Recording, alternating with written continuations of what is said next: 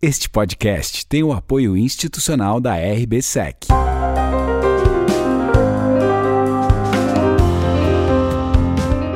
Podcast Bate-Papo com Felipe Ribeiro, o único podcast de FIIs, CRIs e securitização.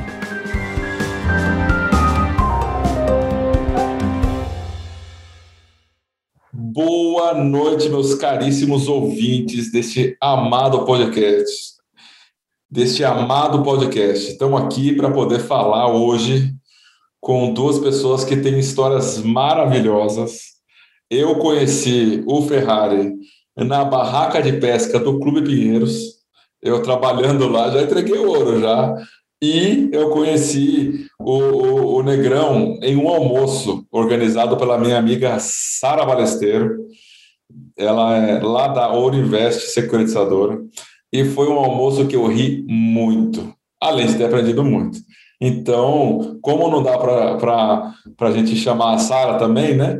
Eu vou fazer um bate-papo com ela posteriormente. Estou chamando aqui meus dois amigos, né? Então, por favor, boa noite, Negrão e Ferrari. Por favor, se apresentem. Sejam bem-vindos ao nosso bate-papo.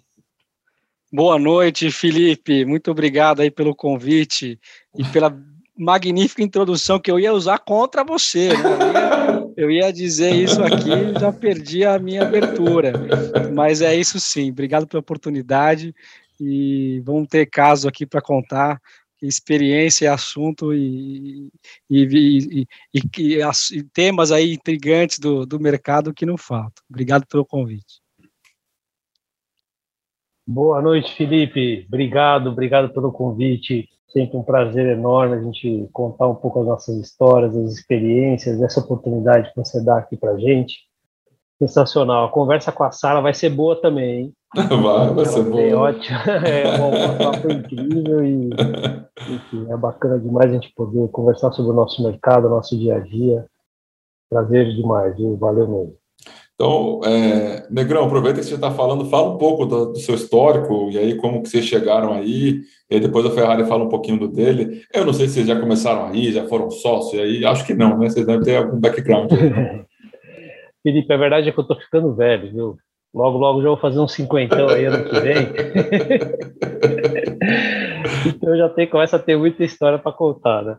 Não, o nosso escritório aqui, o NFA Advogados, né, Ferrari Advogados, ele vai completando 10 anos. Aliás, nosso bate-papo aqui é a porta dos 10 anos, a gente completa agora em agosto. E surgiu aí dessa de uma grande oportunidade, né? Eu tinha passado por outros grandes escritórios do, do, mercado, né? O Gustavo Padilha Advogados foi o primeiro escritório no qual eu tive contato com a área imobiliária. A área imobiliária vamos assim dizer, mais estruturada, né, que já na ocasião, eu, eu trabalhei lá dos anos 1999 até 2007, e cheguei a ser sócio deles lá, e a gente atuava muito na área de shopping center, e aí já pegamos toda aquela fase de muitos IPOs no começo dos anos 2000, né, depois do, do Gustavo Padilha, eu trabalhei com o Rodrigo Bicari, lá no Bicari, na época, então, Bicari Molica, né, uhum. né, o Ferrari tinha uhum. também trabalhado no que então era o o escritório do Bicário junto com o Navarro, né? Então a gente já tinha ali alguns amigos em comum e, claro, já ouvia falar do Ferrari bastante no, no, no mercado e lá em 2011 a gente teve a felicidade de começar a nossa jornada juntos, é, buscando essa união entre advogados que fazem mais a parte, vamos assim dizer, né, imobiliária pura, essa compra de terreno, auditoria de para viabilizar a incorporação, loteamento, enfim, todos os tipos de negócio imobiliário e aquilo que o Ferrari acrescentou, né, ou, ou aquilo que eu acrescentei a ele, né, a gente nunca sabe quem fez o quê, mas é toda essa parte mais aí do da estruturação do mercado de capitais, né. E, bom, então, resumindo, né, é, estamos aí há 10 anos juntos nessa empreitada. Vai lá, Ferrari. Acho que o que, só para dar um adendo, é, acho que é, é, bem isso, né? Foram os casos e os causos do mercado que acabou unindo o escritório né, ou, ou, sendo aquilo que impulsionou a criação, a formatação do NFA. A gente, a gente advogava para um cliente em comum, né, um banco de investimento que começava naquela época a investir né, com muita vontade no setor imobiliário, não vou ficar citando nomes aqui, mas chegou a fazer um IPO da empresa, montou fundo e tal, eh, para fazer propaganda, mas é um banco muito, muito, é, muito próximo do nosso dia a dia, e de um lado ele, ele queria olhar aí o mercado de capitais da, com a mesma ótica que ele vinha olhando é, nos investimentos que ele sempre realiza, né, organizado, com, com riscos conhecidos, com uma dinâmica de prazo, tempo, típicas do mercado de capitais, e, e eu agora transportando essa mesma métrica para o mercado imobiliário, que naquele momento, e ainda é em alguma escala, né, pouco organizado, pouco profissional, é, sem informação, é, às vezes é, é sem ali um, um, uma verificação de custos próprios, né, a, a, obra vai bater o orçamento, já era, uma, né, já era um, algo inesperado, aquele, aquele conceito de, do, do risco bicicleta, né, enquanto está fazendo a obra não tem problema, a gente faz essa, faz a outra, né, então é, ele, é, era isso, é, era e ainda é, em, algum, em alguns casos, né, então o BTG tinha lá um advogado que fazia essa parte imobiliária e tinha outro advogado que dava assessoria para eles na parte de mercado de capitais. E, e, a gente acabou sentando em várias reuniões juntos. Né, e até tem uma que o, o, pô, cadê o negrão tal? Como assim? Que, que, não, é, não é meu sócio, a gente não é sócio ainda. Daí eles iam ligar para o negrão para fazer contato com o Ricardo. E aí, pô, por que, que você não fica no mesmo lugar aí? Eu tenho que ligar para um advogado, um advogado, né, para saber se tem a BIT, se não tem a BIT, se tem o TVO, se não tem o TVO.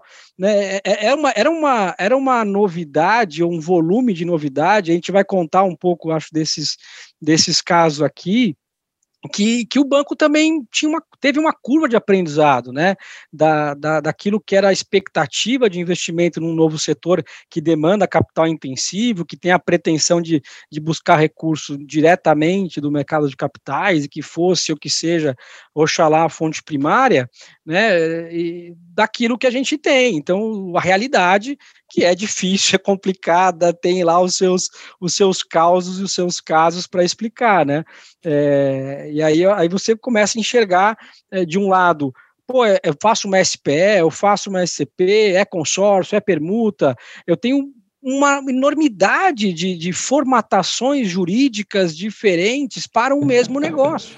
eu estava né? tava visitando um cliente hoje, eu comecei a explicar, ó, para essa operação a gente tem duas opções. Aí dessas duas opções, aqui tem mais duas, aqui tem mais duas. Aí o lastro pode ser as três opções, e aqui pode ser cinco. O cara travou, deu tela Exato. azul, deu tela azul, cara. Exato. Daí entra, entra o Ricardo e fala assim: mas peraí, isso aí tem um espólio, tem herdeiro, tem antecessor, tem convenção, tem limitação, tem restrição, tem ônus. Cara, não é, um imóvel não é igual ao outro, né? É. A gente aqui já está com 350 operações de securitização e o cara fala, Ferrari é tudo igual. Eu insisto, falar onde que é igual, cara? Vem aqui olhar, é tudo manufatura Viu? e eu, cada uma é de um jeito. Eu tenho usado uma analogia que, para mim, quando eu explico, as pessoas entendem. Securitização é, é tudo trabalho de alfaiate. Tudo trabalho de alfaiate. Pano, agulha e linha mas cada cliente tem um tamanho, cada cliente gosta de um pano, de uma cor, de uma linha, aí exige uma nova agulha, né? Então, é mais ou menos isso. Eu quero começar com vocês por um caso muito emblemático do mercado e que eu acredito que tem influência na criação da lei do, do patrimônio de afetação, que é o caso da Incol. É possível de falar alguma coisa desse caso? Porque a, maioria das pessoas não sabem que a, a alienação fiduciária, o patrimônio de afetação, é uma coisa nova perante o que temos de mercado de capitais, né, relativamente nova. E eu não sei, tem alguma coisa a ver? Foi um caso emblemático mesmo para o mercado? Vocês podem falar um pouco desse caso especificamente, se for possível? Ah, Posso comentar sim.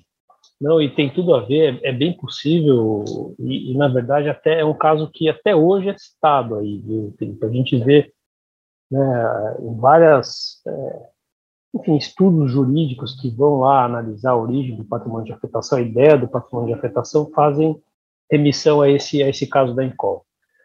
É, a, a Incol, ela teve um, o, o, problema sistêmico dela veio justamente do fato de uma enorme empresa, atuação no Brasil inteiro, que acabou é, tendo lá uma questão de caixa que afetou todos os empreendimentos, independente da sua qualidade intrínseca é, local. Né? Então você tinha empreendimentos muito bons, com boa receita, boa venda, que acabaram não conseguindo seguir adiante, porque outros empreendimentos não foram tão bem assim. E aí quando veio lá, no final dos anos 90, a grande crise, a primeira grande crise do real, né, a empresa acabou tendo é, enfim, problema mesmo de acesso a recursos, isso gerou a, a quebra da empresa e, portanto, de todos os negócios dela. Então, começaram a pensar como é que poderia ser feito um sistema que levasse o empreendedor imobiliário a separar efetivamente cada negócio, né? E assim viabilizar também com que não só o mercado de capitais, o mercado financeiro também, né, os dois lados, conseguissem enxergar riscos mais específicos e conseguissem entender que, como é que eu vou de fato financiar esse negócio ou viabilizar um funding para aquele negócio, né?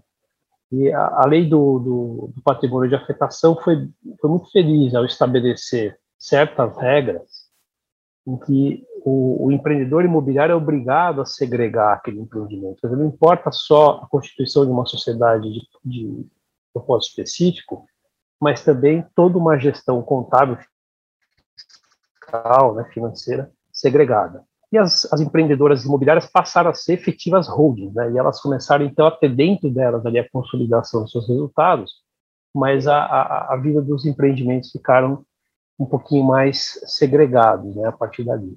E o, no começo, viu, filho, o negócio não pegou muito. Como no Brasil, né, toda lei, ela, ela é meio assim, o pessoal vê uma certa E aí veio o empurrão final, que foi o incentivo fiscal. Né? muita gente talvez já querer bater em mim, porque não é exatamente um incentivo, mas é, é uma alíquota específica para o empreendedor imobiliário que adota esse sistema. Então, a partir dali, você tem um real incentivo para usar, né? Também é uma parte, um aspecto mais de resultado financeiro ali bom para o empreendedor, porque você fica muito limitado, né? se você tem uma limitação de sacar dinheiro, você tem uma limitação para eventualmente apurar resultados, então existe ali toda uma, uma métrica né, de gestão diferente. Né? E, e, você gera também né, o, te, uma, o tempo, né, o efeito do tempo. Né? Então, você tem que terminar um projeto para você ter, conseguir ter caixa para iniciar o outro. Né? Então, é você não consegue fazer coisas paralelas, Fôlego. porque um não, não mistura no isso outro. Aí. Né? I need somebody help, not just anybody help. You know I need someone younger, so much younger than today. I never needed anybody's help in any way. Legal. O, o, o, e aí, outro tema que também foi muito importante e é, vamos dizer assim, o que baseia né, o conceito de operação imobiliária segura é a alienação fiduciária. Né? É, é, isso foi mais ou menos no mesmo tempo, foi mais ou menos no mesmo sentido? Teve algum outro problema que gerou isso? É, não sei. Olha, qual... eu vou até deixar depois o Ferrari completar um pouco.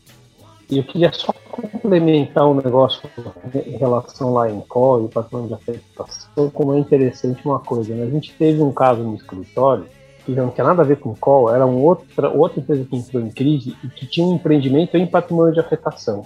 E se você pegar a solução que a gente conseguiu dar lá, que foi usar a lei de patrimônio de afetação, criou-se a comissão, a comissão agregou as pessoas, substituiu o incorporador, enfim, todo aquele. No fim, foi o que Call conseguiu fazer lá na falência dela, né, o administrador da falência, que foi segregar os empreendimentos, criar a comissão, achar o empreendedor. Então, você percebe como realmente a solução foi, foi, muito é, originária dali.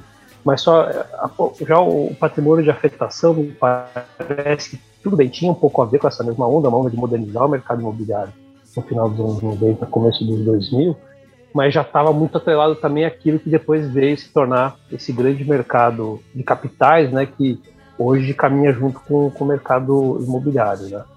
Sei se o Ferrari quiser complementar, fica à vontade. Viu? Não, claro, eu posso complementar assim. Em qual é, ela, ela, teve também um mérito aí de fazer o parcelamento de 100 vezes, né? Então, o mercado imobiliário era muito restrito, muito pequeno, não tinha funding. Então, acho que a primeira estrutura aí que começou a ganhar espaço para imaginar, trazer, sair do mercado né, restrito ali do financiamento bancário para ir adiante foi o o fundo imobiliário começou ali com uma tentativa incipiente lá ainda em 93 com a, com a 8668, né? E aí já olhando, né, logo em seguida, no final dos anos 90, é, a, a, ideia do CRI, né, do CRI da alienação fiduciária. Então, pô, securitização vai ser um grande negócio para fomentar essa indústria. Então, houve aquela visita do, da equipe do Banco Central é, lá nos Estados Unidos, entendendo o modelo deles e trazendo exatamente a mecânica do, do CBS para o Brasil. E faltava né, é, alguma garantia melhor que a hipoteca, que estava muito é, prejudicada. A hipoteca virar, virou é, incentivo naquela época para não pagamento. O cara que tinha uma hipoteca, ele entrava na justiça e recebia juros maiores do que se ele tivesse a dívida paga e executada. Então, assim, porque o judiciário ficava lá discutindo a dívida e a dívida do cara ali ficava um, juros legais era, era mais barato e a, na época a Selic era 25, 30, né? Enfim, e o cara pagava juros legais. Então todo mundo defaultava para pagar em juízo tá certo? Assim, você conseguia estancar a tua dívida e trocar por os juros legais. Era, pô, baita negócio. Não precisava pagar a dívida, certo? Então a hipoteca ficou, ficou muito combalecida pela facilidade de ser discutida em juízo.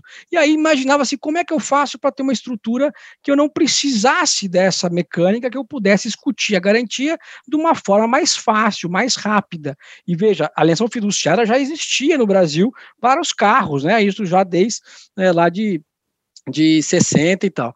Então, o, o, a mecânica né, desse, desse true sale, né, que eles falam nos Estados Unidos, é você entrega o patrimônio para o credor, ele fica dono daquele seu patrimônio enquanto eu estou com a dívida, e se você não me pagar, eu fico com ele. Então, a estrutura imaginada é uma compra e venda, né, putativa, né, é que eu, eu entrego o imóvel para o credor, enquanto eu estou pagando, o credor é proprietário daquele imóvel e aí, eu, na que eu termino de pagar, ele me devolve. Eu faço a transferência, né? Tanto que é, é uma consolidação. Você faz a alienação fiduciária e quando não há um pagamento, tem que pagar mora, você faz a consolidação. O imóvel ele, ele, ele, ele, formaliza, se aperfeiçoa lá no, no, no credor para que o credor possa levar leilão e recuperar o, o, o, crédito. É uma estrutura excelente. A alienação fiduciária ganhou, é, ganhou ali é, o, o, elemento fundamental que é a confiança do investidor para que o mercado pudesse crescer e se expandir. E aí, isso era em 97, né, a, a 9514, que trouxe essa estrutura de, de securitização e alienação fiduciária, e criou, e aí, logo em seguida, aí, claro, foi uma, uma tentativa, um avanço ali, aos trancos e barrancos, não tinha ainda a isenção fiscal, e em 2004, né, já ali no primeiro ano do primeiro exercício do governo Lula, veio lá essa estrutura da do patrimônio de afetação, que é outra legislação, da CCI e da CCB. Então vieram outros mecanismos, também agregadores dessa estrutura de funding, para que houvesse ali uma dinâmica mais rápida, mais segura e mais eficiente de emprestar recurso e ter garantia suficiente para a retomada. E é isso que a gente vem fazendo hoje, de, daquele tempo até hoje, ela já passou por uns quatro, cinco testes de prova, e às vezes ela teve que ser também é, atualizada e modificada e aditada. Né? A gente não chegou no modelo ideal, mas já está muito melhor do que a época da hipoteca, isso não tenha dúvida. Né, o próprio judiciário teve que se, se, se, se instruir, se aperfeiçoar para entender o que é. Até hoje, olha, olha, até hoje existe uma ação de inconstitucionalidade da alienação fiduciária no STF aguardando julgamento, para entender que não, não pode você discutir uma garantia fora do judiciário. Até hoje está lá esse troço aí, é uma, uma, é uma sombra que a gente tem, porque existe ali uma corrente entendendo que esse troço não é assim, não pode ser assim. O ordenamento jurídico não permitiria que essa estrutura de garantia fosse da maneira que ela é hoje. Né? Não tem o cartório de imóveis o poder que ele deveria ter ou tem para fazer essa execução de garantia. E, e, você vai hoje, e até um dos casos que, que, eu, gosto, que eu gosto de contar e, e, e, a gente lembra bem, é quando tem um default de uma operação estruturada, né? Porque a alienação fiduciária ganhou também, ela nasceu dentro de uma questão de compra e venda vindo de um fenômeno em call, então você tinha a compra e venda de imóveis financiados à incorporadora por hipoteca, que foi muito ruim naquele momento, e agora passou a melhorar porque tem a alienação fiduciária, mas ainda é compra e venda de imóvel, cada um compra o seu imóvel e a ação fiduciária de um imóvel.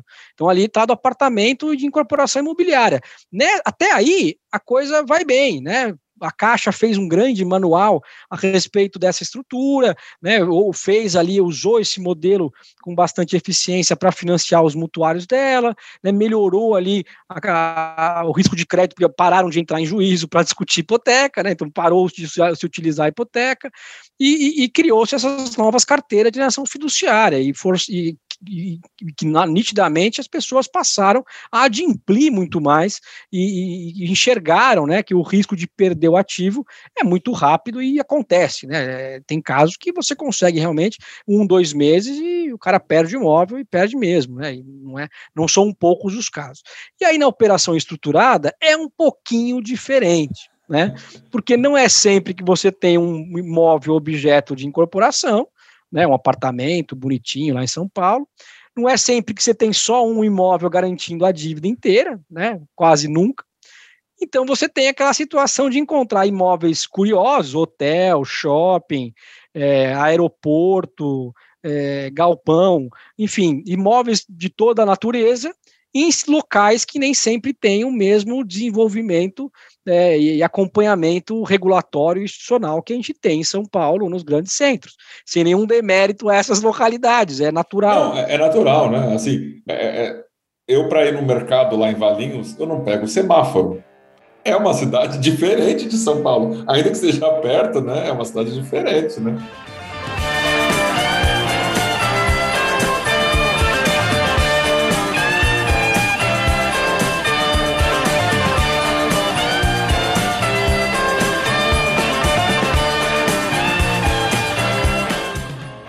Da gente entrar nos causos já da realidade atual, né?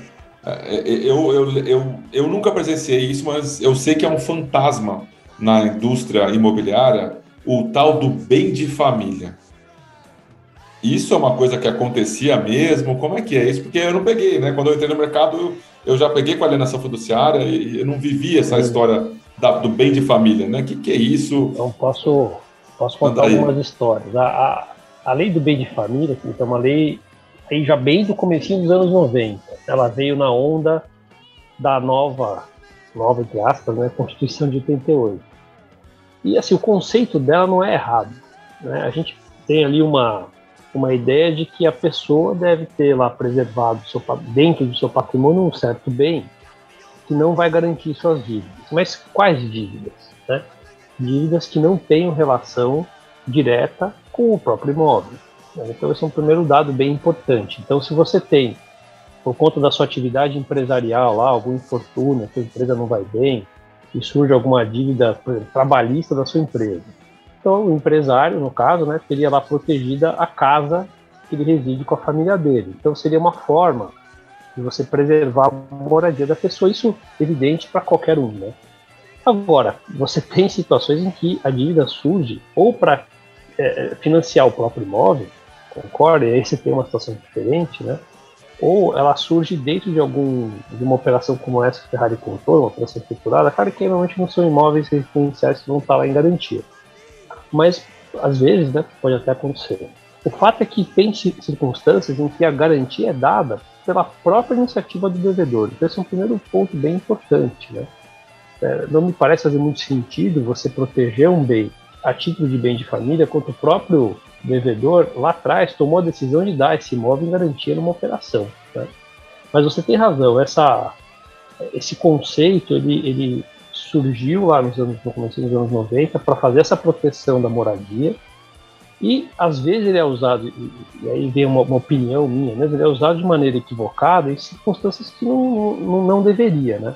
Hoje mesmo, num bate-papo no Secov, a gente está ouvindo pessoal contando um juiz, num caso concreto, anulou, anulou entre aspas de novo, uma alienação fiduciária, considerando que houve um adimplemento substancial. Isso é uma relação banco financiador, é pessoa física que tomou o crédito e comprou o apartamento. Ele considerou que não, já cumpriu muito aqui do contrato, já passou de 80% que ele pagou a dívida, é, vamos cancelar essa, essa alienação fiduciária. E aí Meu o problema Deus. é o seguinte, bom, vamos cancelar o quê? Né? Então o imóvel vai, vai ficar onde? Vai ficar na propriedade livre de embaraçada do devedor que não quitou, eu fiquei sem garantia. E aí, bom, o banco falou, bom, então, diante disso eu vou pelo menos tentar piorar o próprio imóvel, com o saldo do devedor. Aí o juiz falou, não, esse imóvel é bem de família dele. Então, isso aconteceu agora, em 2021, na cidade de São Paulo, o juiz tomando essa decisão. Me parece absolutamente equivocada e perigosa, né? Se essa visão mais, vamos assim dizer, mais um pouco mais assistencialista de, de, de, um, de um dos lados do negócio começar a prevalecer, é, você põe em risco, na verdade, todo o financiamento. É isso que o, o judiciário precisa entender, né? Que por trás é, de uma alienação fiduciária existe um, todo um sistema que, na verdade, viabiliza o acesso à casa própria, né?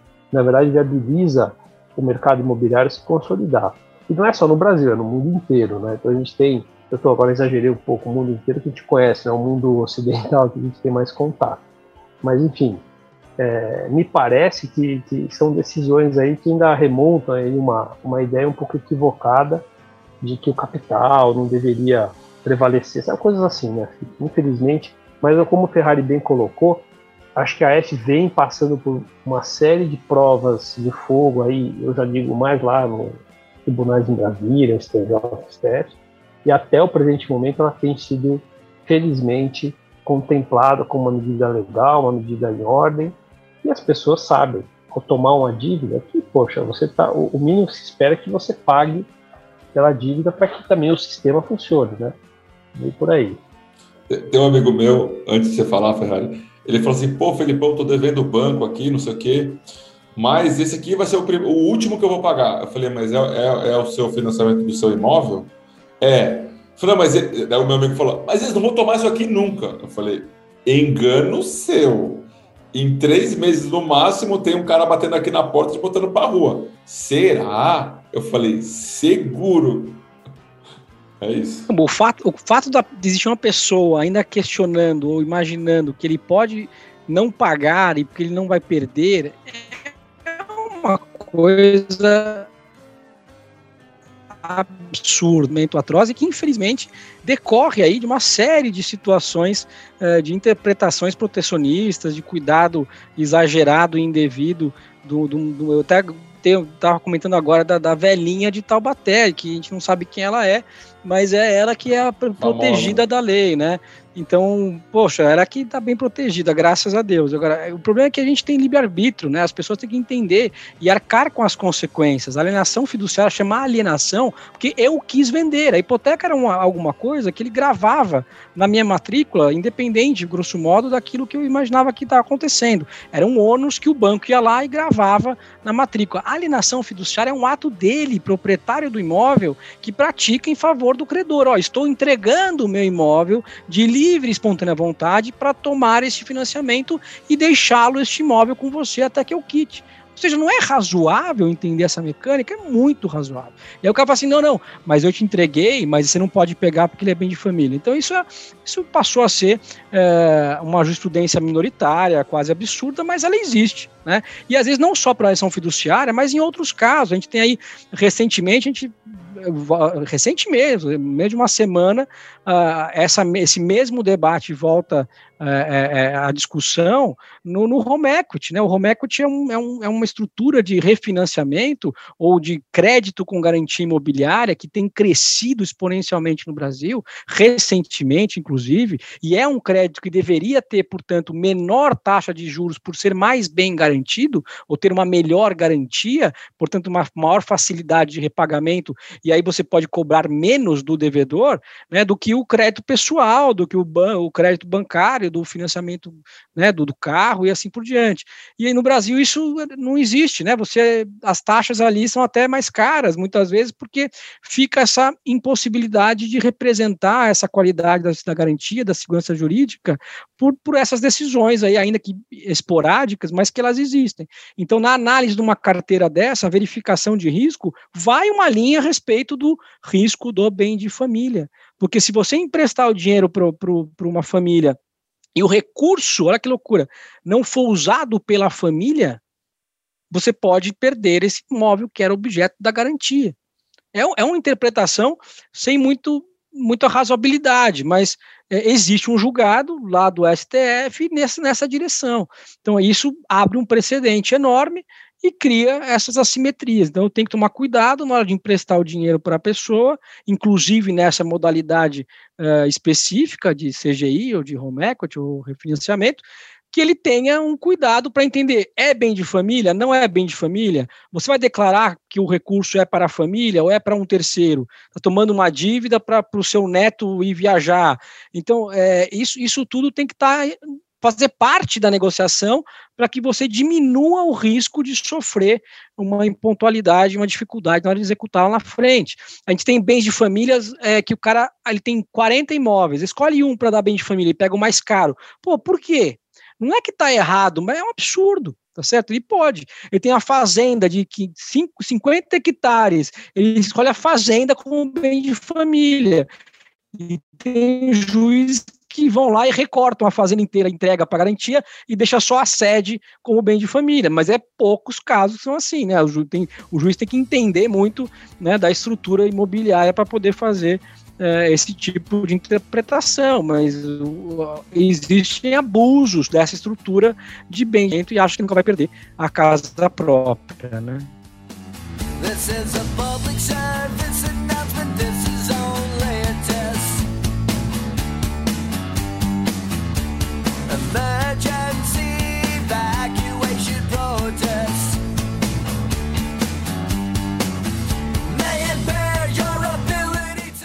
Estamos aqui, já deu quase 40 minutos de papo, né? É, é, realmente. E a gente nem começou ainda direito assim. É coisa. Nem comecei os casos, pô. então, o, o, o, Ferrari, se você puder falar, né, daquele caso que a gente conversou, das, de você ir lá pessoalmente tentar. É, então, é isso, é isso. Acho que eu, eu tava falando, né, do da realidade que a gente tem aqui do cliente, do mercado de capitais, da ideia por trás da própria formação do NFA, de ter ali é, alguém que conhece, funciona e, e consegue traduzir né, aquela vontade, rapidez, seriedade do mercado de capitais para o mundo imobiliário, né, essa união aí do dinheiro com, com o tijolo, do financiamento com o tijolo, ele se estende né, nessa expectativa até a hora que aparece uma realidade, né? Então você tem lá, um, como falei, um, um default de uma operação estruturada e o cliente continua sendo aquele cara do mercado de capitais. E ele, ó, tudo bem, vamos executar. aí a alienação fiduciária que ele, na cabeça dele, é o instrumento que veio substituir a hipoteca e é sério, rápido direto. Em 30 dias ele retoma o imóvel. Essa é a percepção, e era a percepção de alguns clientes em dado momento. Aí ele fala: não, pode atrasar no máximo mais 30, né, excepcionalmente 90. Mas eu, na viabilidade dele, é isso que está lá e é isso que ele quer enxergar. E aí você fala: não, tá bom, vou lá começar o procedimento. Não é em São Paulo, né? Claro, não é nem em Valinhos, não é numa cidade é, próxima aqui. Muitas vezes a cidade é bastante longe, né? Do local onde você tem a sua atividade cotidiana. E aí o sistema de comunicação é por representante, por alguém local, que também não está habituado a fazer esse tipo de, de trabalho. E se você nunca numa cidade fez esse procedimento, se o cartório de imóveis nunca consolidou a propriedade imobiliária para fazer uma excursão de nação fiduciária, ele não vai saber como fazer, né? ele não aprende, né? ele não tem um treinamento constante de autoaperfeiçoamento dos cartórios. Ele tem que ter passado por esse procedimento e aí então ele vai entender o que ele tem para fazer. Do contrário, a lei nasceu lá em 97 e o cartório sabe que a lei existe, mas ele não mudou absolutamente nada o procedimento de vida daquele cartório. Então lá fui eu, porque estava demorando para a coisa andar, para a coisa começar, porque o primeiro ato que você tem que fazer é purgação da mora, né? Notificar o devedor, você vai notificá-lo, você está devendo, pague a dívida em 30 dias, sob pena do seu imóvel ficar aperfeiçoado ou consolidado na matrícula e ele vai a leilão. Então eu tenho, eu tenho que fazer esse primeiro ato que é comunicar ao devedor que ele está devendo e ele tem que pagar em 30 dias sob pena do imóvel ir a leilão. É, muito bem, quem faz isso? Olha, é o cartório. No interior eu não tenho cartórios de, de documentos, nem cartório de. Tem um cartório só. É um cartório único que faz tudo lá. Ele registra nascimento, faz né, a matrícula, ele faz lá o registro de, de imóveis. Lá tá em Valinhos tem dois, tá? Em Valinhos tem, tem dois, dois tem dois, tá, tá ótimo. Aí lá fui eu, né? Primeiro você sai da. Aí tá demorando, o cliente, pô, vai lá. Eu falei, não, pode deixar que eu vou, achando que, pô, lógico. Pô, como é que eu não vou? vou Trabalho resolver, com esse troço né? já há 20 anos, eu só faço isso, pô. Isso eu entendo, vou lá, né? Lá vou lá entender como é que funciona. Pô, primeiro que é longe, desce chegar lá e tal, cinco horas de carro da capital, depois de pegar avião. E aí você chega 11 e meia da manhã na cidade, tem uma placa lá fechado para almoço. É a questão cultural também, né? O negócio não está funcionando full time ali, chega a hora que você quer. E aí o cara tem a, não só o almoço, como a cesta. Daí ele chega, você comunica, fala que tem alguém te esperando, o oficial volta já mal-humorado para te atender, porque ele não pôde fazer a cesta dele, que ele estava acostumado. É, não é a cultura, não estou falando que está errado, mas é um fato, é, é, é expectativa e realidade, né? E aí você, olha, eu quero fazer aqui a consolidação de propriedade, então você podia purgar a mora do devedor? Aí o cara responde: olha, nós fazemos aqui a cópia autenticada, registro e averbação na matrícula. O senhor quer o quê? Aí eu falei, não, eu quero que o senhor purgue a mora do devedor e consolide a propriedade. E o cara ficava nesse discurso em forma interminável. E, e ele falou, não, mas se você precisar um registro, uma cópia autenticada, eu faço na hora para o senhor. Eu falei, não, não preciso. nem do registro, nem da cópia da matrícula. Eu quero que você faça a comunicação do devedor para consolidar a propriedade. Bom, foi mais de uma hora ali discutindo com, com o oficial e até que uma funcionária, olha, tem o manual da Caixa, não é esse procedimento do manual da Caixa? Daí, pô, a Caixa a Federal que financia o Brasil todo e tem muito larga, larga ocupação em financiamento imobiliário, ela tinha um manualzinho Aí, ah, isso que o senhor quer é o da Caixa. Eu falei, é esse da Caixa. E aí não era exatamente igual, porque o da Caixa é a compra e venda de imóvel incorporado. O meu era do motel, né? É um negócio maluco. E, e, a cidade só tem um hotel, o hotel vai ser consolidado, meu Deus. E o cara conhece o dono do hotel, então tem todo um lado. Vai jantar com complicado, ele no semana, vai explicar, né? exato. Então, uh, e, e, dali você criar o procedimento para que esse imóvel seja é, usado para leilão e não quite a dívida como um todo e só uma parcela dela, mas na lei fala que quita tudo.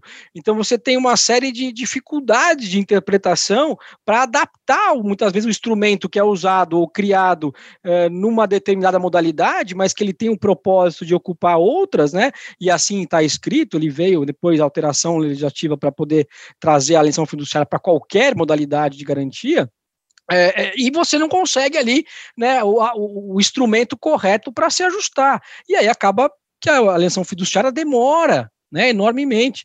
E aí a, a, a, o devedor começa a se esvair, começa a correr, começa a não querer receber a citação. Né? É, um, é um cenário é, comum. Né? E, inclusive, em outros casos, o devedor é, na Faria Lima, né, escondido atrás da mesa, para não receber o oficial de justiça, porque aí você tem que sair do, do universo do cartório, entrar com uma ação judicial de notificação para que o judiciário faça a citação do réu, do devedor, e depois comunique o cartório, porque o cartório ele fica tentando encontrar o, o, a pessoa eternamente.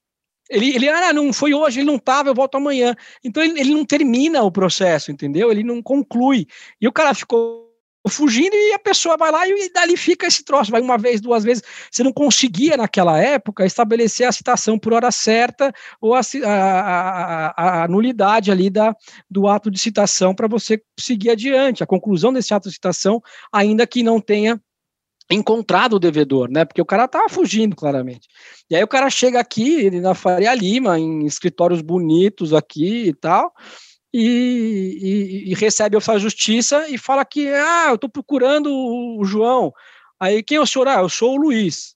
E eu vendo assim, não, peraí, esse aí é o João, pede a identidade dele, pô, pelo amor de Deus. Era o cara que estava lá se fazendo passar por outra pessoa. Então, assim, é, é isso que é a realidade que ainda paira por aí, né? Não é fácil o trabalho de discussão de garantias, porque tem essa perpetuação do devedor aí, essa, essa dificuldade que se tem. E a gente fala da alienação fiduciária, né? Mas não é só a alienação fiduciária, tem até a própria cessão fiduciária de crédito, né? O crédito dado em garantia, essa é outra estrutura muito usada nas estruturas do mercado de capitais e também é, é junto com a ação fiduciária, responsável pelo crescimento das estruturas de financiamento e funding para o setor imobiliário e agora para o agronegócio, né? Então, acho que é, é uma, são estruturas excelentes para garantia, né? Porque trazem essa dinâmica, essa rapidez, essa segurança. E aí, um, um shopping center, por exemplo, você fala, ah, peguei o fluxo dos lojistas. E, de repente, esse fluxo para de acontecer. E aí você fala, o que aconteceu? Será que as pessoas pararam de comprar? Será que teve uma pandemia, né, naquela época? Não, não teve pandemia, né?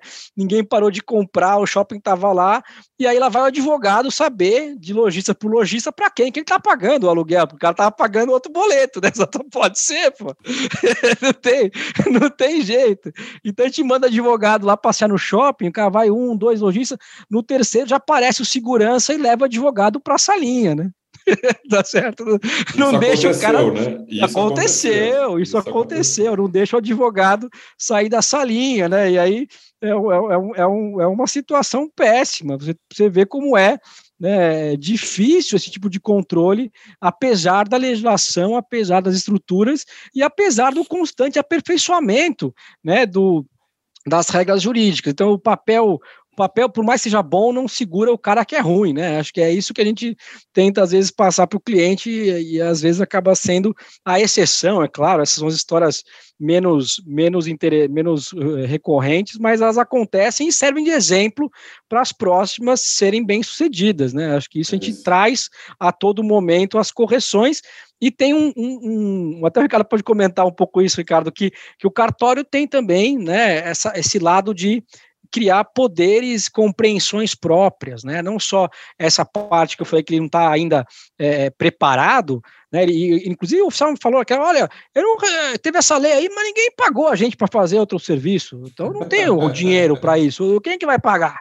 O cara, o cara ainda estava lá com o sotaque dele forte. Ele falou: não, eu não, não tem essa lei aí, mas deve estar tá faltando algum pedaço, porque não está valendo para ele, porque para ele teria que alguém chegar lá e dar alguma outra verba para ele fazer um trabalho diferente que não aquele da, da verbação e do registro, né? E aí os cartórios têm em cada município e em cada estado uma compreensão da lei de forma diferente. Isso até hoje. E vai continuar é, tendo por um período, né? Isso é natural. Né? Cara, né? é, a pandemia melhorou um pouco, né? A pandemia ajudou um pouco essa uniformização, essa dinâmica, forçou uma, uma certa modernização em, em alguns cantos, em alguns pontos, mas a gente tem essa simetria informacional mesmo e até a compreensão efetiva que para ele é de uma forma diferente dos outros. E não há quem diga que ele está errado. Por mais que você mostre, ó, tem outro não, isso aí é outro registro que fez lá, e eu vou fazer assim, porque ele é um cara, né, o cartório de imóveis ele tem alguma alguma autonomia ali na decisão, né? Ele não tem. E você não quer discutir em juízo, fazer ali uma, uma, uma de dúvida, né? Ir para o judiciário, para o juiz registrar lá para poder achar uma decisão mais correta, porque leva tempo, não é rápido, né? Você vai paralisar o procedimento que você quer que ocorra em 30 dias, em menos do que 30 dias, né? O financiamento imobiliário, o home equity, ele sai em dois dias o registro da garantia e a auditoria jurídica do imóvel, idealmente deveria ser em dois dias, né? Mas você conhece alguma vez que aconteceu isso nesse Não. prazo? Não. É mais difícil, é né? Mais difícil.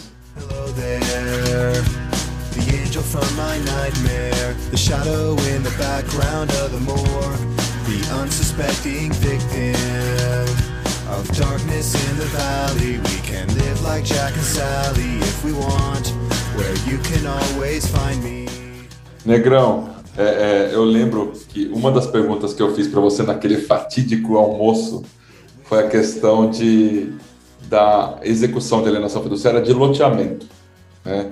Eu, eu, eu sei que tem diversas pessoas que têm um medo de loteamento. Eu não estou nem falando de investidores, estou falando de pessoa física mesmo. É, investidor de CRI que está dentro de um fundo imobiliário. Né?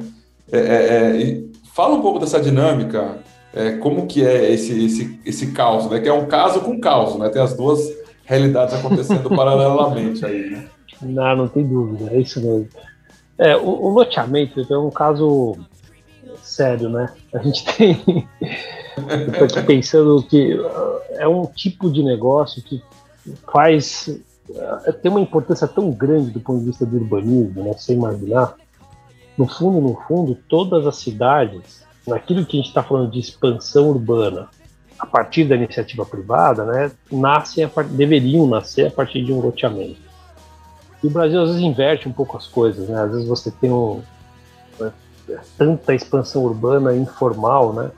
Nas grandes cidades, e aí a, a, o loteador lá, o cara que quer fazer tudo direitinho, a gente já ouviu falar tanto disso, né? Ah, sou direitinho, pago imposto, sofro tal. É porque realmente a, a lei é que eu estou imaginando saindo até na parte imobiliária da coisa.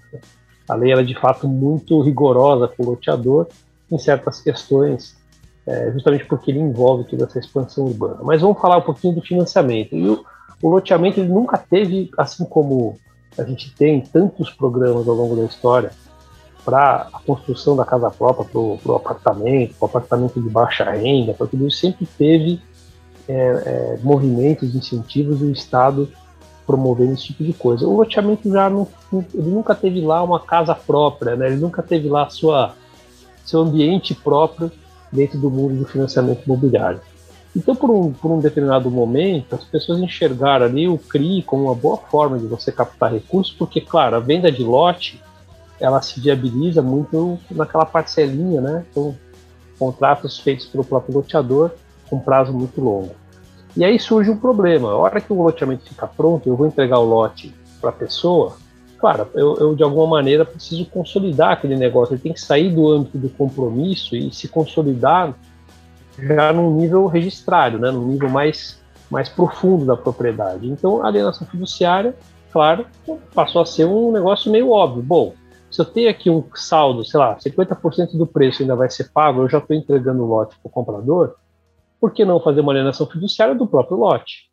Até porque já amortizou um pedaço do valor, faz todo sentido, né?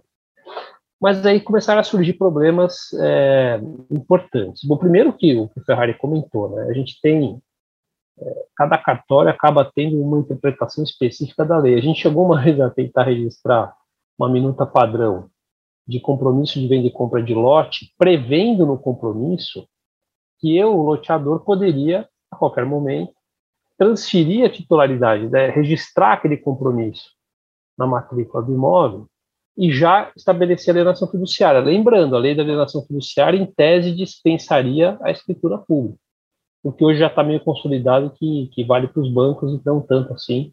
Consolidado não, ainda tem bastante discussão, mas enfim.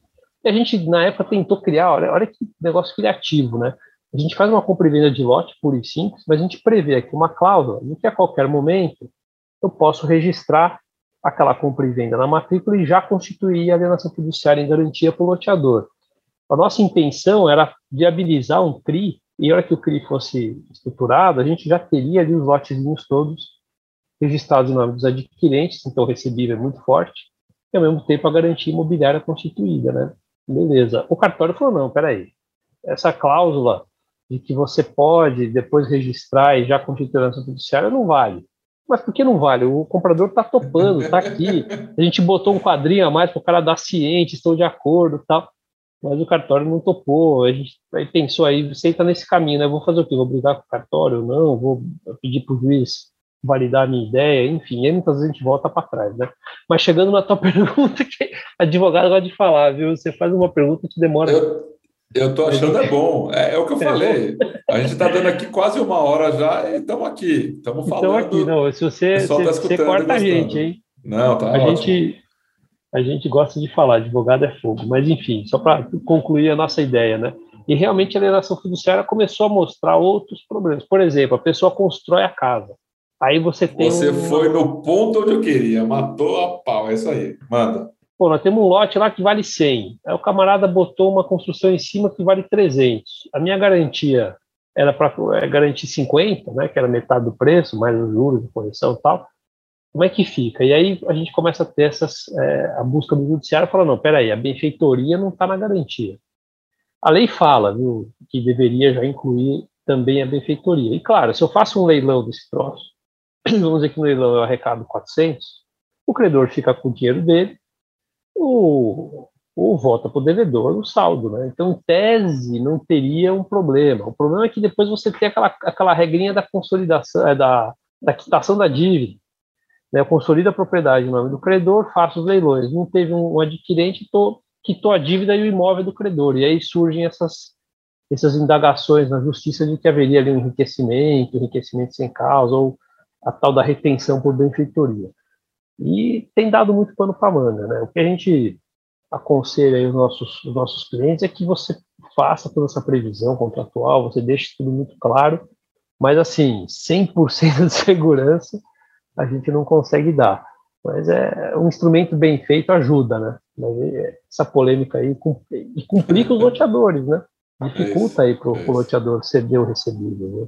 É, eu já vi algumas soluções também no sentido de do loteador ele exigir um mínimo de pagamento então ele exige um mínimo de, sei lá, 50%, 70%. 70% para poder entregar o lote para poder entregar.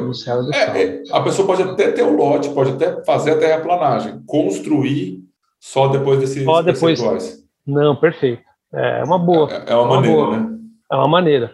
Porque você diminui seu risco, em primeiro lugar, né? Em segundo lugar, também, às vezes, a pessoa fica mais. Porque há o risco contrário também, né? A gente não pode nunca é, é desprezar e também tem pessoas que buscam alguma decisão dessas e se perdem. Né? A gente tem a jurisprudência a favor do Instituto, e não é pequena também. Então, é bom a gente alertar os, os devedores, né, que, como aquele seu amigo que você conversou, e perde sim. E, pô, você perder teu imóvel, perder sua construção, teu sonho de casa própria lá, o sonho de casa do campo, casa da praia, seja o que for, porque você não conseguiu pagar aquele pedacinho final do, do, do terreno, né? é também é uma, uma situação dramática. Então, assim, eu acho que o, o jogo aí se equilibra a partir do momento em que os negócios têm seriedade, os negócios têm que ser cumpridos, né?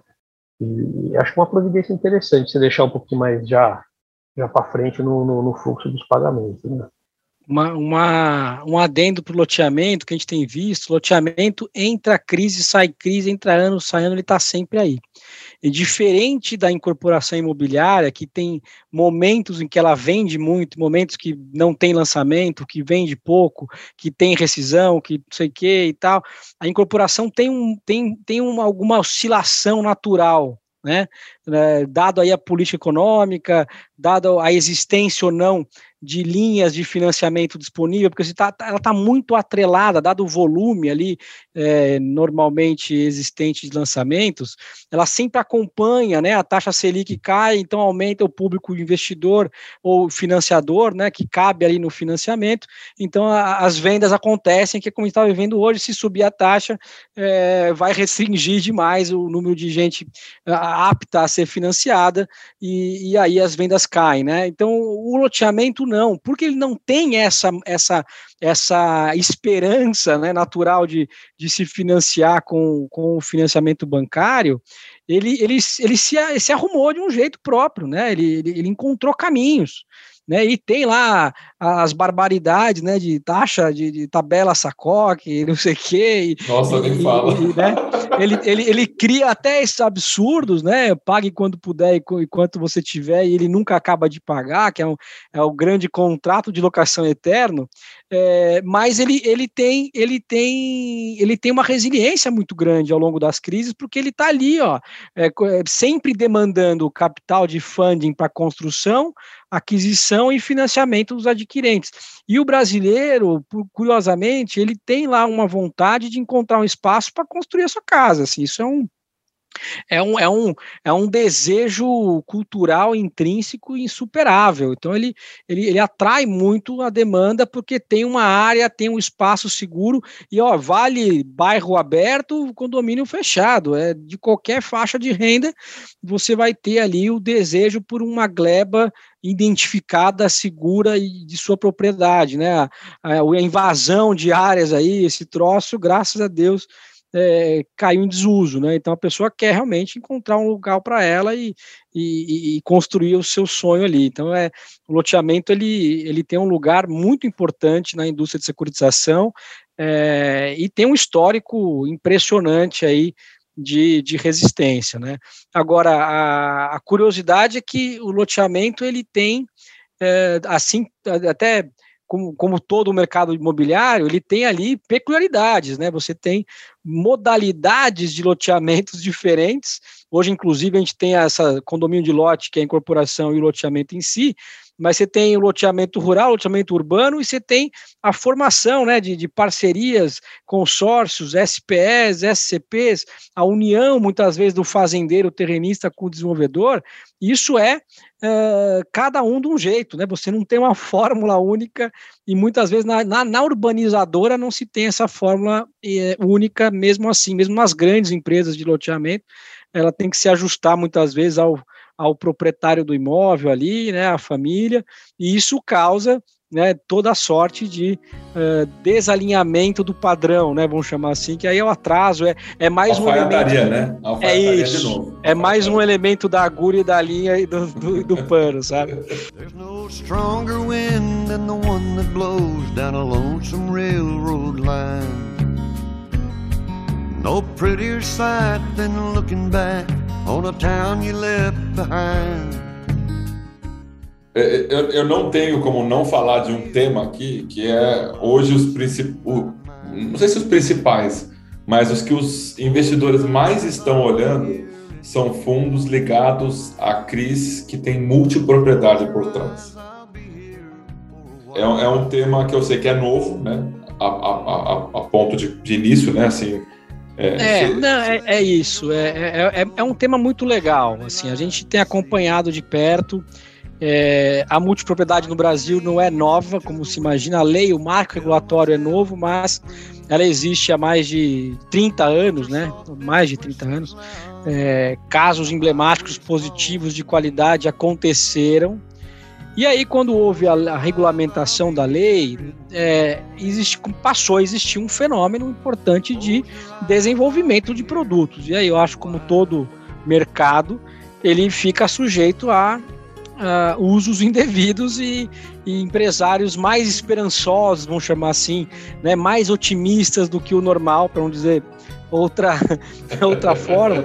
É, e, e, aí, o, o que não tem, às vezes, na multipropriedade é o cuidado que se tem na incorporação tradicional. Você deveria ter o mesmo critério e cuidado para comprar um apartamento, olhar para ver, por exemplo, se tem um patrimônio afetação, se tem funding, se tem construção feita, quem é que vai fazer. A mesma, a mesma uh, tecnologia, aprendizado que se teve ao comprar a, a, o apartamento, que aí tem lá o registro, etc., deveria ter também na aquisição pelo consumidor da multipropriedade. E muitas vezes não tem. Ele compra no impulso. Ela, ele, ela é um, ele é um produto de, de venda é, com mais impulso do que emoção, a incorporação. Né? É, porque ele, ele é muitas vezes é uma parcelinha pequena, o valor em si não é expressivo, o cara compra, ele acha legal, ele tá emocionado ali, tá nas férias, ele tá enxergando aquilo, ele já vê o sonho, ele vê lá toda a situação, né? E, e acaba tendo algumas situações não, não tão interessantes. Mas superadas essas exceções, que é, isso, isso, se vê também fora do país, né? Mas, mas eu, só, só fazer uma pontuação. Uma hora isso acaba, né? Porque a gente tem um número limitado de pessoas no Brasil, né? É um número grande, né? Mas é um número que acaba, né? Porque aí o primo fala com o amigo que foi se sentiu enganado, aí o amigo fala para a mãe. Então, se assim, aquela família não consegue mais entrar esse tipo de coisa, né? E aos poucos. Ah, sim, o aprendizado, vai, o aprendizado mudar, é bom, né? exato, exato. É, é. A qualidade na venda, o aprendizado do mau uso e de entender o que foi vendido para o que foi entregue, isso vai vai acabar. Eu acho que isso vai acontecer. A gente tem lá né, manual, recomendação, associação fazendo. A DIT faz um papel muito importante nisso. Tenta tirar os empresários que não aderem a esse tipo de política de transparência, de boas práticas. É, existe hoje um cuidado muito grande com essa indústria, porque a gente sabe que se, se isso se, uh, caminhar para um segmento ruim de prejuízos, como aconteceu em alguns casos é, pontuais aqui no Brasil, é, vai contaminar a indústria como um todo. Não é o desejo de ninguém, porque é uma indústria saudável e importante e tem seu espaço. Há algum, algum argumento que se ah, já está no, no ápice, já está no tomado, não está tomado, se já tem excesso, não tem excesso. Isso não, eu, eu, aí como advogado eu não sei dizer, nem aí eu faço aquela, aquela, aquela previsão do, do, do, da paleta mexicana, né? Qual vai ser o último que vai ter a, a, paleta mexicana? Ninguém sabe, né? Muita gente ganhou dinheiro, o ano seguinte ganhou de novo, o ano seguinte mais um pouquinho. Então tem que saber quem é que vai ganhar o último. Mas é um pouco por aí, é uma, é uma estrutura, mas é uma estrutura sem dúvida nenhuma que trouxe, ainda mais na pandemia, né? Ela trouxe um alento para o setor de, de imóveis de lazer, ou turismo, ou segunda residência, muito grande, muito grande. Foi um, é um fenômeno, assim, um negócio, uma indústria que cresceu bastante e, e, tem uma revolvência natural. Acho que isso que assusta, né? Você falar que tem mil pessoas e agora as mil são outras mil, né? É, a compra e venda do imóvel na planta, você tem uma carteira que você vendeu uma vez, ela vai ser a mesma até o final dos 30 anos de pagamento. Né? Quando se falava que a carteira virava uma vez com os distratos, o pessoal ficava horrorizado, que tem casos que a gente teve apartamentos que foi distratado integralmente, o prédio contratado tudo de novo. E não foi, foram poucos exemplos assim. Na multipropriedade, não é incomum a carteira começar de um jeito e, e ser transformada em outra completamente diferente no Três ambiente. Meses depois. Exato. Três meses depois. Exato. Então, assim, é, é um. Assim, é, é, a mesma é a mesma ótica do, do, do loteamento que tem uma tabela sacoque, tá certo? É, você fala, pô, tá errado, tá certo se está combinado na estrutura e tiver a consciência do produto entender as diferenças do que é um CRI com lastro, incorporação imobiliária, de imóvel e, e com, né, com, com unidade, etc., dessa outra estrutura, acho que faz sentido, tem espaço, tem ocupação para tudo. E tem um, um, risco sistêmico menor, se você for olhar, dada a pulverização. Então, se os financistas entendem que o pulverizado é melhor, a multipropriedade já sai com essa vantagem, ele é pulverizado na largada, né? Então, assim, tem essa, essa importância. O difícil da multipropriedade é essa, essa etapa de durante a construção e não o uso. Eu acho que ela vai ter um espaço muito legal na hora que a gente estiver trabalhando com a multipropriedade já ocupada, com o sistema de uso mesmo, sabe? Com, com essas empresas de negociação de diárias, com a dinâmica aquecida, porque hoje tem muita multipropriedade pré-lançamento, não entregou imóvel ainda, o cara tá pagando lá, cara. É financiamento de obra de multipropriedade. Isso é, essa é uma carteira que tem bastante, é, é mais comum, a que mais demanda capital também, e que mais está sendo vendido, é a multipropriedade na planta, vamos chamar assim, né? Então, assim, essa, essa traz ali uma componente importante de, de cuidado para saber quem são os participantes, como é que é o histórico da turma, e se existe ali uma certeza, uma segurança de que o empreendimento será entregue sob pena de acontecer o que aconteceu com a Encol. Uhum, tá certo? Uhum. O problema em call, ou seja, o cara não conseguir entregar porque o, o, o plano 100 ficou ali rodando a bicicleta nossa, e não acabava plano nunca. 100, nossa. Né? 100. É isso, 100 parcelas, né? Foi a Encol desenvolveu essa 100, ideia verdade. de comprar o imóvel em 100 parcelas. É, hoje, hoje, hoje a gente tem 300, né? A gente está três vezes acima do plano 100. assim, a gente já superou é, em larga medida o, o plano 100 mas o, o, o, modelo de multipropriedade pode, se você não conseguir gerenciar muito bem o caixa e tiver uma estrutura de capital importante, é, não conseguir entregar o projeto. E aí, não entregar, dá muito problema, pode dar muito problema sim.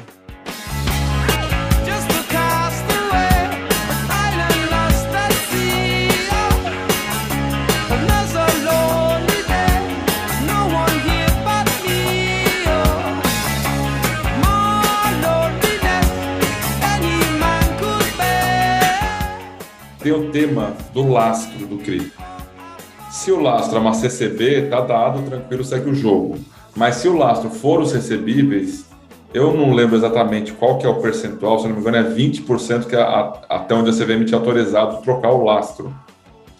Tem isso ou não? Eu estou aqui falando besteira. É, é, o Negrão quer só complementar antes, Negrão. Depois eu respondo, mas você quer complementar que você ia complementar? Da, da Encol? Não, vai aí. Eu só ia dizer que o multipropriedade, essa nova regulamentação, aqui falando com o advogado imobiliário, né?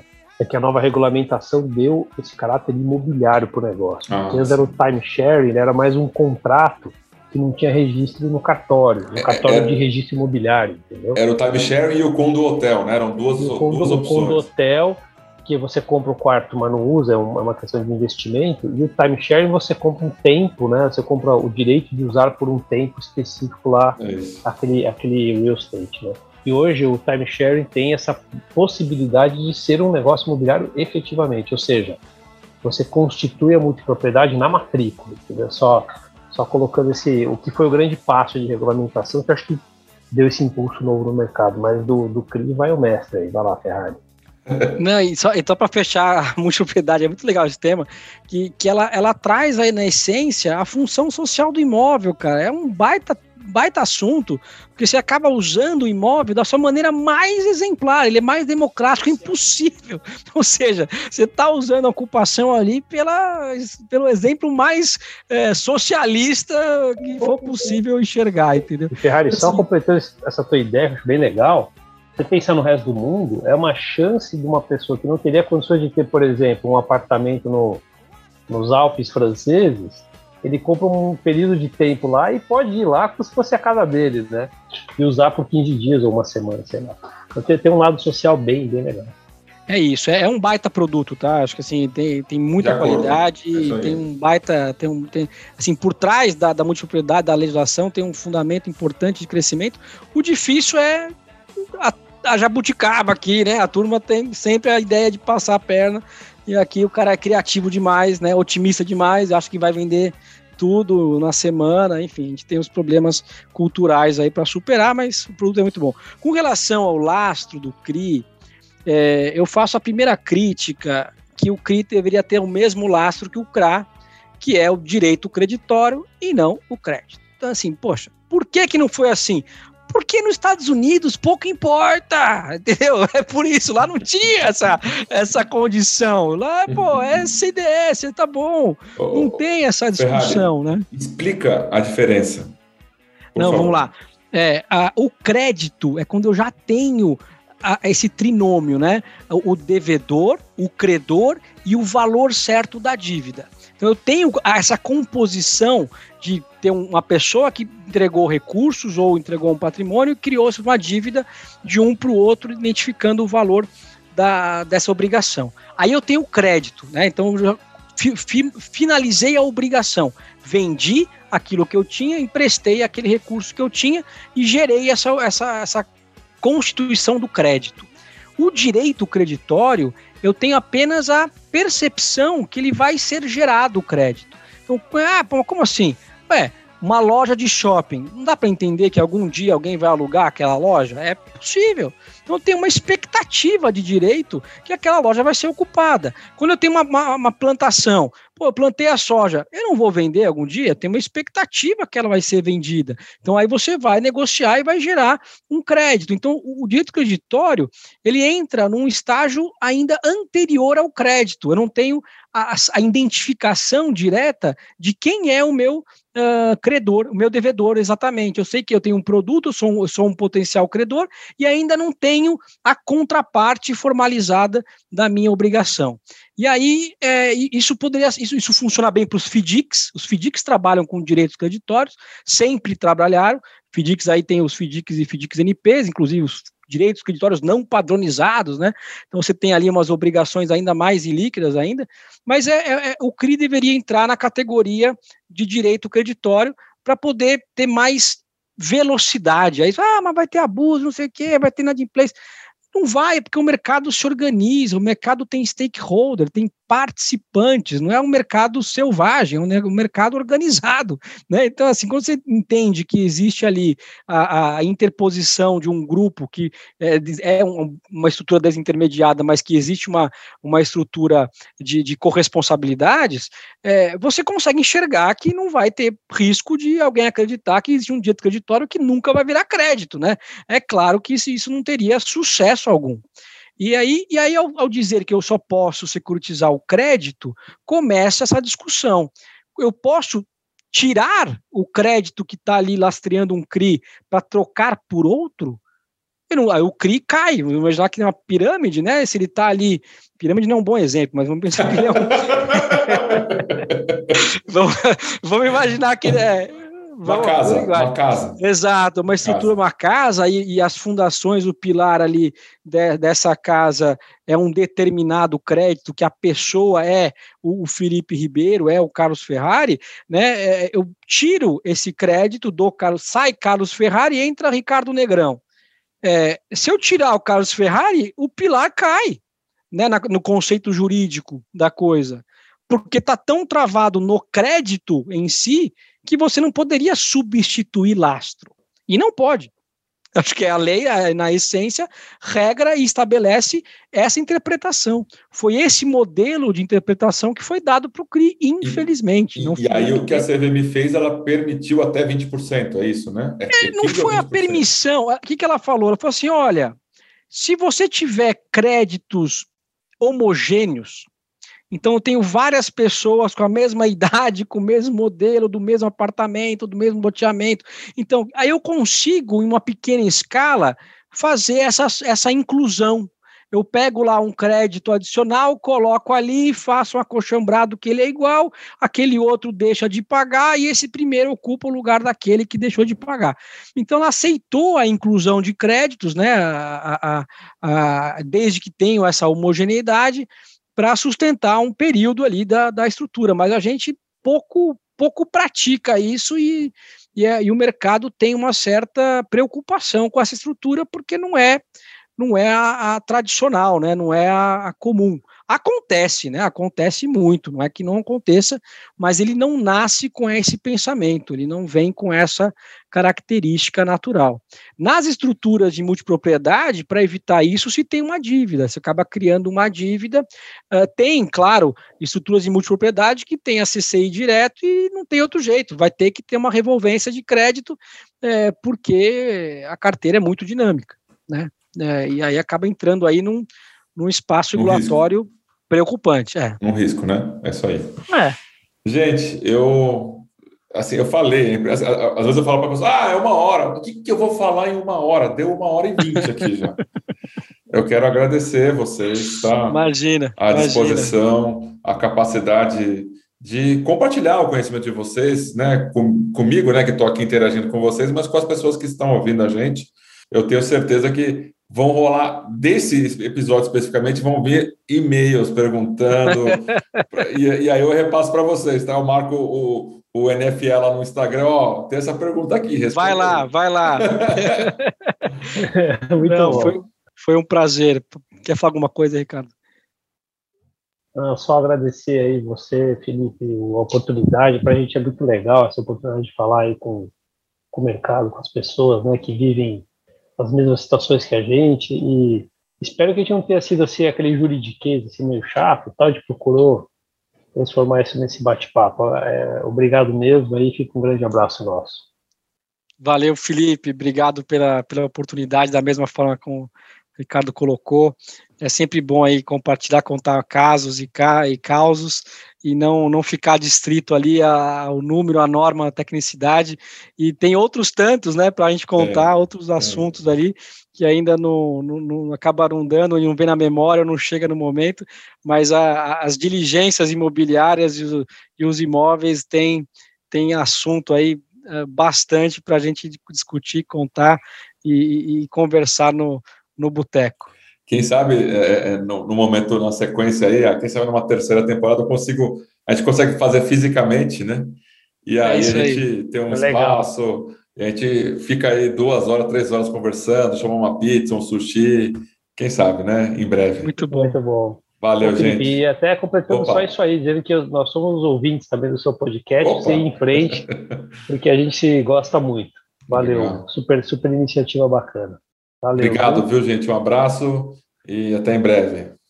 Obrigado, Felipe. Um abração. Tá tchau, tchau.